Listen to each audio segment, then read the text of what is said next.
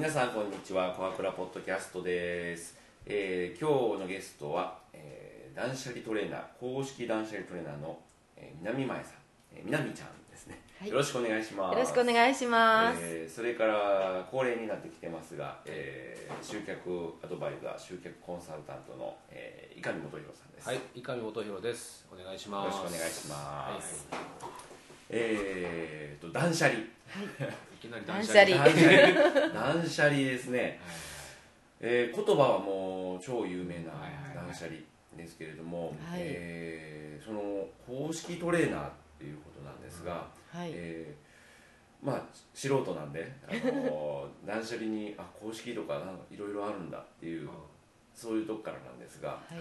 あのーなぜ断捨離のトレーナーやってらっしゃるんですか？そうですね。私の場合はあの本当に断捨離が好き。断捨離が好きで。自分がとっても断捨離をすることによってご機嫌になったのでそのことをみんなに、まあ、おせっかいにもうん。伝えたいという思いで断捨離トレーナーになってしまいましたっていう感じです。ご機嫌なんです、ね、ご機嫌ですね。うん。で言い換えればああの過去はとても不機嫌だったっていうことなんですね。はい。で不幸ではないけれどでも小さい不機嫌をたくさん持っていたっていうことでうん。例えば子育て中は子供の散らかしたものに対して「もう」っていうね。うん。あのすごい怒っているわけではないけど「もう」っていうそういう小さい不機嫌をいっぱい持ってたなって思うんです。そこがまあ断捨離を取り込むことによってちょっとずつご機嫌に変わっていったっていうことでうん。あのまあもともとおせっかいなんですよね。おせっかいだからなんかみんなにこれを伝えたい。みんなもどうもこう周りを見渡すと不機嫌な人が多そうだなっていうことでその不機嫌な人を何とかしてあげたいというよりは自分自身がせっかくご機嫌になったのにもう周りの人の不機嫌をなんかこう浴びちゃったら嫌だなっていうあの全く自分勝手な思いであのみんなに断捨離を伝え始めたっていう感じですそんなに、そんなに変わるんですか？そうですね。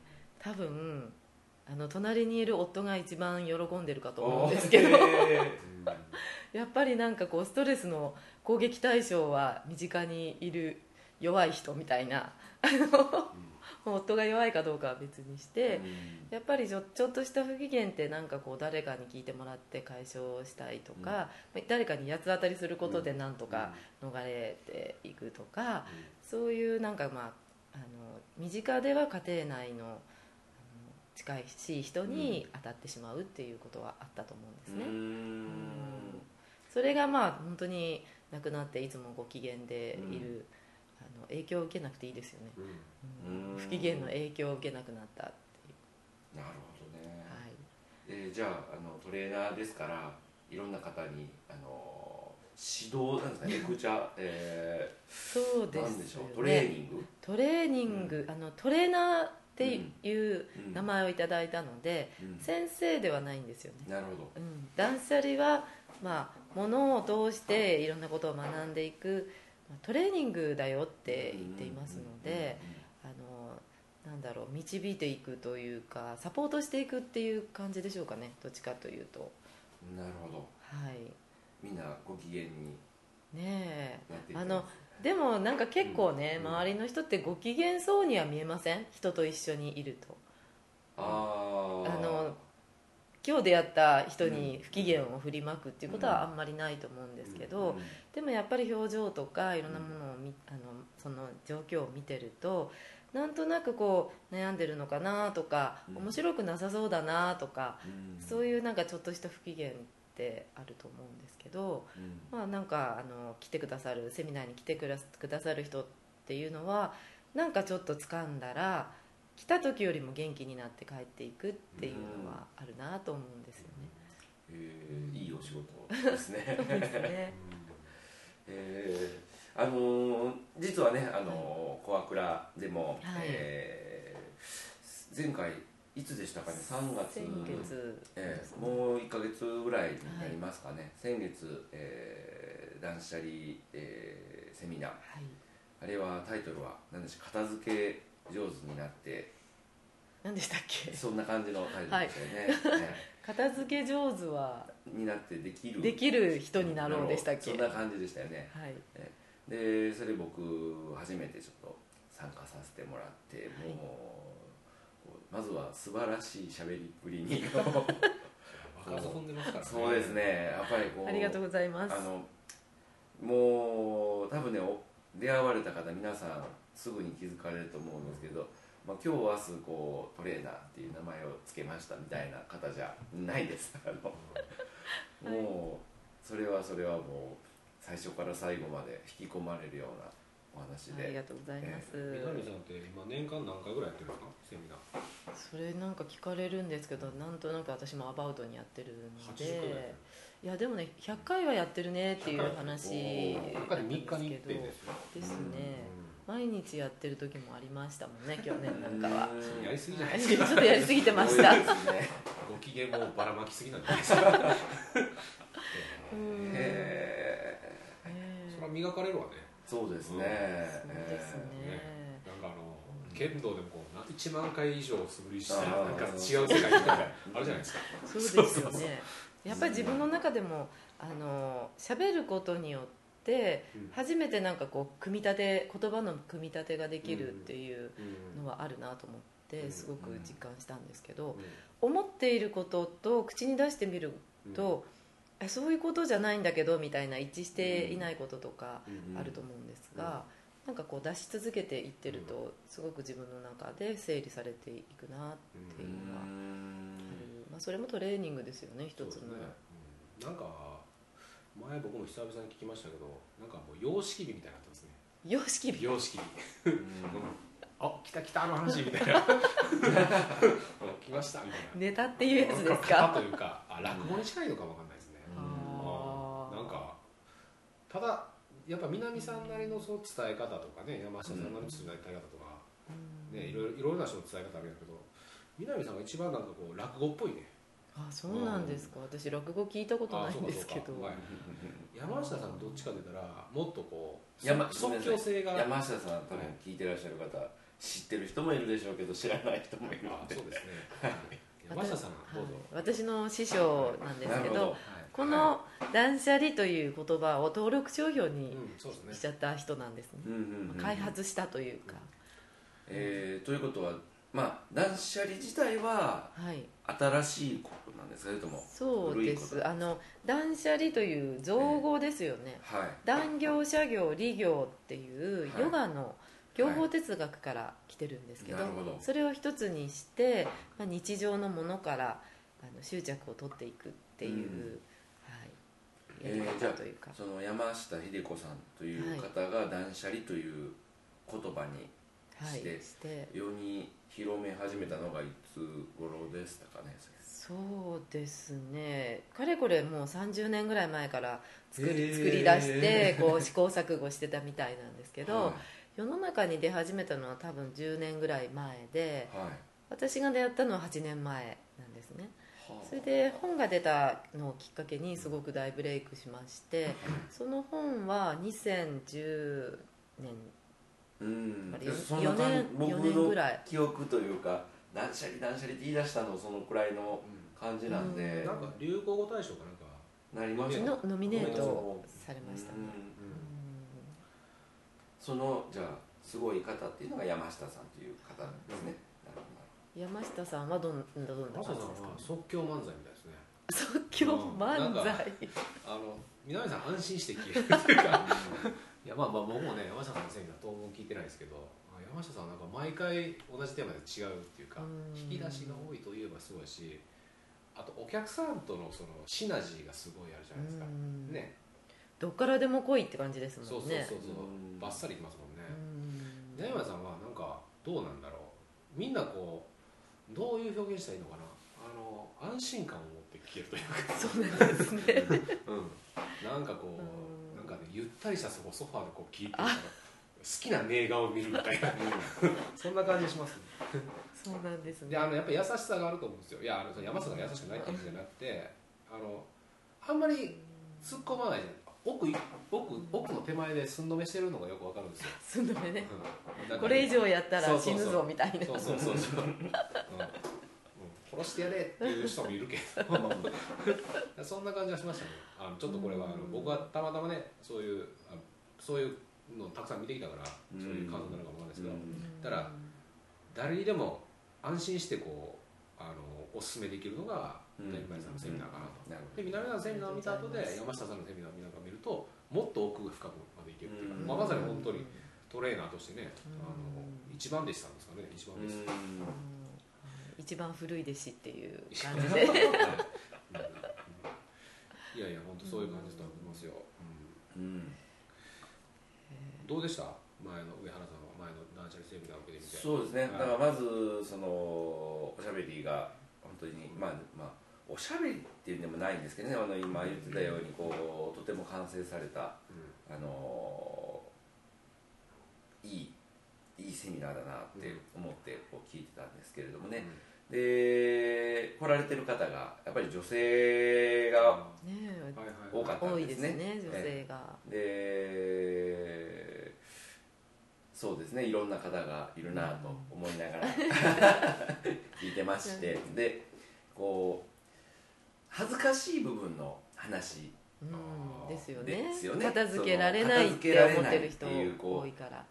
自分の部屋は散らかってるんだと。でまああの状況によっては本当にトレーニングをするんであればうん。写真を撮りなさいと。うんはい。いうお話がありましたよね。うん。あのまあ写真ってこう撮るときにちょっと待ってちょっと待って片付けるからみたいなところがその片付けてない部分の写真を撮るっていうのはもう本当に恥ずかしい。自分でも見たくないって感じですもんね。うん、それをねこう聞いていってで、えーほどいていって。うん。でまあ1回のセミナーでしたから、はい。まあ解決に至る人もいるのかもしれないですけれども、いや私には無理だなっていう思いで変えられる人もいるのかもしれないんですけれども、うんまあ聞いてて面白かったですよ、うん。そうですね。あのやっぱり女性はその片付けられないって自分を責めてる人が多いですよね、うん。私も例外なく本当に物をたくさん持っていたので片私は片付けられない人なんだという自分自身を責める気持ちでいた時期が長かったので、セミナーに来てくださる方は一様にそういう方が多くてでもそうじゃないんだよってあ自分自身ができないわけではなくて自分がこう物を管理できる能力以上のものを持ってるだけなので言いたいのはやっぱりその私がダメなんじゃないっていうことをみんな分かってほしいっていうことなんですよね。なるただその視点を変えればちゃんとできるはずなのに、視点が定まらないから、まあ、今までの自分の思考の中で同じことを繰り返しているから、まあ、どんどん家が散らかっていってた、でもその一つ視点、まあ、私がこのものを使うのかという私という主語を持つうん。ということだったり、まあ、時間がすごくずれていって過去のものだったり使いもしない未来のものだったりをとても大事にしていて、うん結局今使うものっていうのはうんそんなに持ってなかったりする、その時間の軸がずれてるからできないだけだよっていう。そこが分かるとね。そんな話もありましたね,、視点さえ定まればなんかうん。少しずつでもできるんじゃないかなって、とにかく自分を責めないでほしいっていうのがやっぱり軸にあると思うんですね、うん。なぜかといえば私が私を責めていたからっていうことなんですけど、その、えー南前さん自身の多分エピソードもあると思うんですが、はい。こうセミナー、えートレーニングを受けてはい。トレーニングを繰り返して、こんな素敵なことになったよみたいななんかこうお話ってありますか、あーいろいろなんかこうえちっちゃいことから大きいことからーうん。あの変化はあったんですけど、まあ、私は何でもかんでも自分がやらないといけないと思っていたし、うん。なんか人に任せるのは申し訳ないなって思って頼めなかったりとか家の中の仕事でも全部自分がやらなくちゃいけないでもできないからっていう思いがあって、それが人に任せていいんだよっていうのが分かったんですよね。うん。全て自分が例えば子供の我が子のことでも、うん。何でもお母さんがやってあげないといけないとか、お母さんがやった方が早いとか、自分でやっていたものをあ子供には子供の人生があるんだからその自分自分のことは自分でしなさいっていうのはよく言うんですけどでも本当に私自身が人の人生まで抱え込まなくていいっていうことが分かった時にうん。すごく生きるのが楽になったし相手のことも信頼できるようになったっていう感じですその話深すぎ深てい。ちょっと深すぎましたね聞いてらっしゃる方には全く分かんない。それでどこが断捨離なんですかみたいな。あのだからその、セミナーを受けに来られるお客さんとかの、ん。なんかこんなあの後日談みたいなやつとか、うん。こうビフォーアフターとかそういうのが分かりやすいんじゃないですかね、うん。ああビフォーアフター。うちょっと待ってくださいよ。うん。うん。うん。んまあ、僕、まあどうぞ。僕ねあの友人でなんですけど、えーウェブのデザインあウェブじゃないな、えーデザイナーをされてらっしゃる方がね、あの私断捨離であの前の仕事を辞めたんです。あっていう方がいらっしゃって、うんでその方は、まあ、断捨離で辞めたんですっていうのはあの冗談で言ってるんじゃなくてあの本当に、えー本を、えー読まれて、えーで、えー感銘を受けてで今の自分にこうまあどうなのか僕は分かってないんで必要なものとか必要じゃないものっていうのかどうか分かんないんですけど、まあ、とにかく、えー一旦そこでリセットをしようということで、えーお仕事やお辞めになられてで自分の仕事を立ち上げるんですね。うんうんで本当に毎日生き生きされててでもう会って30分で素敵な人だなって思うような仕事をされてるんでうん。まあ本当僕もその年してるとあまさにご機嫌な言い方してご機嫌なうん生き方をされてそますね。の山崎セミナー売ってるわけじゃないんですけどね、ほんま本だけでそこまで行け出したんですよね、うん。すごいビジネスもすごくうまくいってるし、へ素晴らしいな、ーすごいですね。なんかそういうようなことがきっとねいろんな人そうですよね。あるんだろうなと思いながら、うん。うんまあ中には冗談で冗談じゃないんですけど 断捨離で、えー離婚しましたとかね。そんなもんきっ結と構聞きあるでしょますよ。ねそれ、うん、逆に我が家の場合はうん。本当にこうやっぱり相手が思い通りにならないっていうのは結構ストレスじゃないですか、でもそもそも相相手を思い通りにしようと思うこと自体が期待と執着うん。だから相手は相手の生き方があるんだっていう、まあ、さっきの話と近いですけどそれがなんかこう物を物を手放していくことによって物であの経験を積んでいくとそうかって期待をしすぎて期待通りじゃないとすごく不機嫌になってたんだなっていうのが分かって逆にあの、こう夫婦関係が良くなったっていうパターンですけど、我が家は。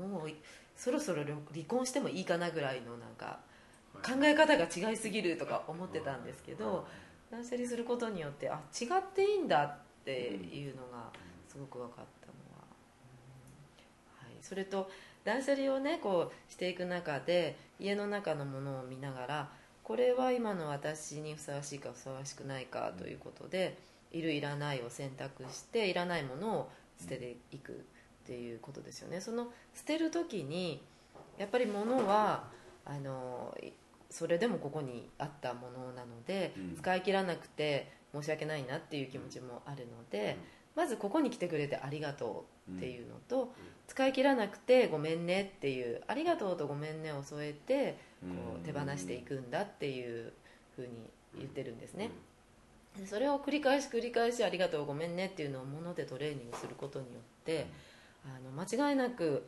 近しい相手ほどごめんねとかありがとうとか言いにくいじゃないですか、それがなんかスラッと言えるようになってそこ関係性がすごく良くなったなっていうのがあるんですね、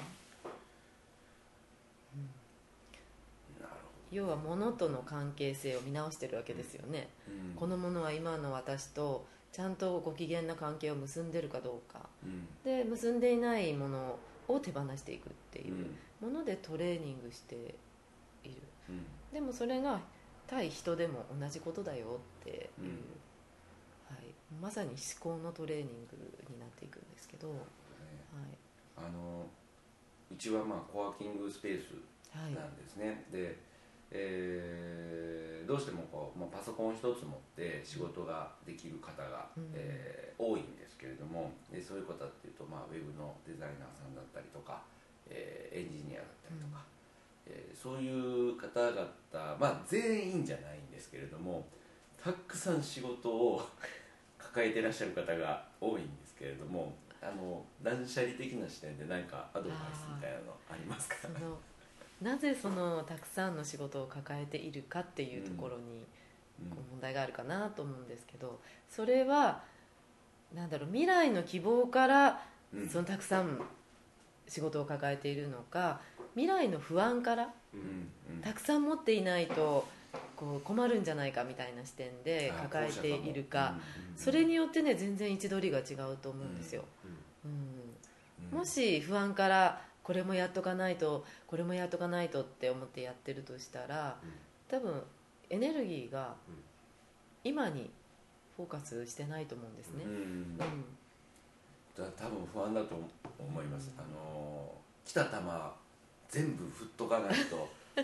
全全打席立って全部振っとかないとってもう打っとかないとって、うん。それはもうフリーランスとかね、うん。やったらもう切れちゃったらもう生活がキュッキュッと行き止まるもんね。そうですよね。そういうことですけど。うん。ただね来た球全部打ってたらねあの僕もよう分かってんけどあの来た球全部打たなくていいっち分かって逆に単価上げていかないと自分自分のメッセージ力を高めていって単価を上げていった方がうん。フリーランスとして生きていくんであれば正しいと思うのでうん。そそこのそれってすごい勇気いるんですよ、ですよね、ちょっとねあのそこから離れていく人確実にいるからうん。まだ執着じゃないけど安い人も全部、まあ、安い人たち失礼やけどうん。あのやっぱりしっかりちょっとちょっとただ教えてよみたいな話、よ結構あるでしょ、でもしっかりお金払う人の方がやっぱガーンって上がるし、うん。うん、なんかそういうとこはちょっと変えていかなあかんなっていう今の断捨離の話を聞きながら僕のビジネスに置き換えて今ちょっと思った。ちょっと思いました、うん。やっぱり不安があるそうとそうそう。あの自信がないっていうああそうですね。ね自信がないから裏返しだから何で何でもも受けとかないとなくなったら困るみたいな、そうそうそうそれって家に物を溜め込むのと同じ状況なんですよね。うん。心配だからなくなったら困るから置いとこう。もう二度と買えないかもしれないとか、でも実は必要なものだけにしてこう手放しているとうん。必要なものは必要な時に本当はつかめるはずなのにうん。心配でいっぱい握りしめてるからうん。なんかこういいものが来た時に握りしめすぎてそれをつかめないっていう。でもその仕事からやるのはすごくこう怖いじゃないですか怖いですね。ええ。だから物からトレーニングしましょうよそれが思考のトレーニングになりますよって言ってるので、まあ、物は文句言わないしね。うん。えー、それもうなんていうんですか。数でできる人っていうのもいてるんですかね。断捨離を。え本当に断捨離的なことを普通にやってる人っていうのはたくさんいると思います、昔から何かこう新しいことを始める時にはこう家の片付けをしてやるといいとか、掃除をするとなんか運が良くなるとかえ言われてますよね、そういうくくりで何かステップアップする時には身の回りを片付けてやる。その意味が分かっていないかもしれないけどなぜかそういう運びになるっていうのはいくらでもありますので、教育なのか何なのかせ持って生まれた性格なのかわからないんですけれどもうんまあわかんないですよ。イチローとかがねうん。小学校で野球やってる時に監督の言うこと全部聞いてやってたようなイメージはないんですよ。自分がやることっていうのを自分で。なんとなく決めてそうな。え有名な話だけど一郎日記の話もしてるよね。知らない。知らんか。えこの話は長くなるからえ僕僕ねうん。イチロー嫌いだったんで。ああ一郎はね、あのイメージングの人なんですよまたイメージングという言葉が出てくるんだけど、はこれは、えー次回南前さん行きましょうか。とりあえず一回締めましょうか。いなるほど、えーっと、はい。じゃあ南前さんの情報が知りたければ、えーどうしたらいいですかね？よろしかったらあのウェブとかだとあの、断捨離みなみちゃんとか、みなみちゃんはい、鳥取断捨離会うん。で引いていただくとトップの方に出てくると思いますのでブ鳥取でもログを鳥取だけじゃないんですよね。もう全国いたとに、ね、一応でも旅するとかでも出ますか？旅する断捨離トレーナーでも出てきます、はい、ただまあ鳥取断捨離会が屋号になっていますので、うん、それで引いていただくと早いかなと思います、はい、じゃあ本日ありがとうございました、はい、ありがとうございました。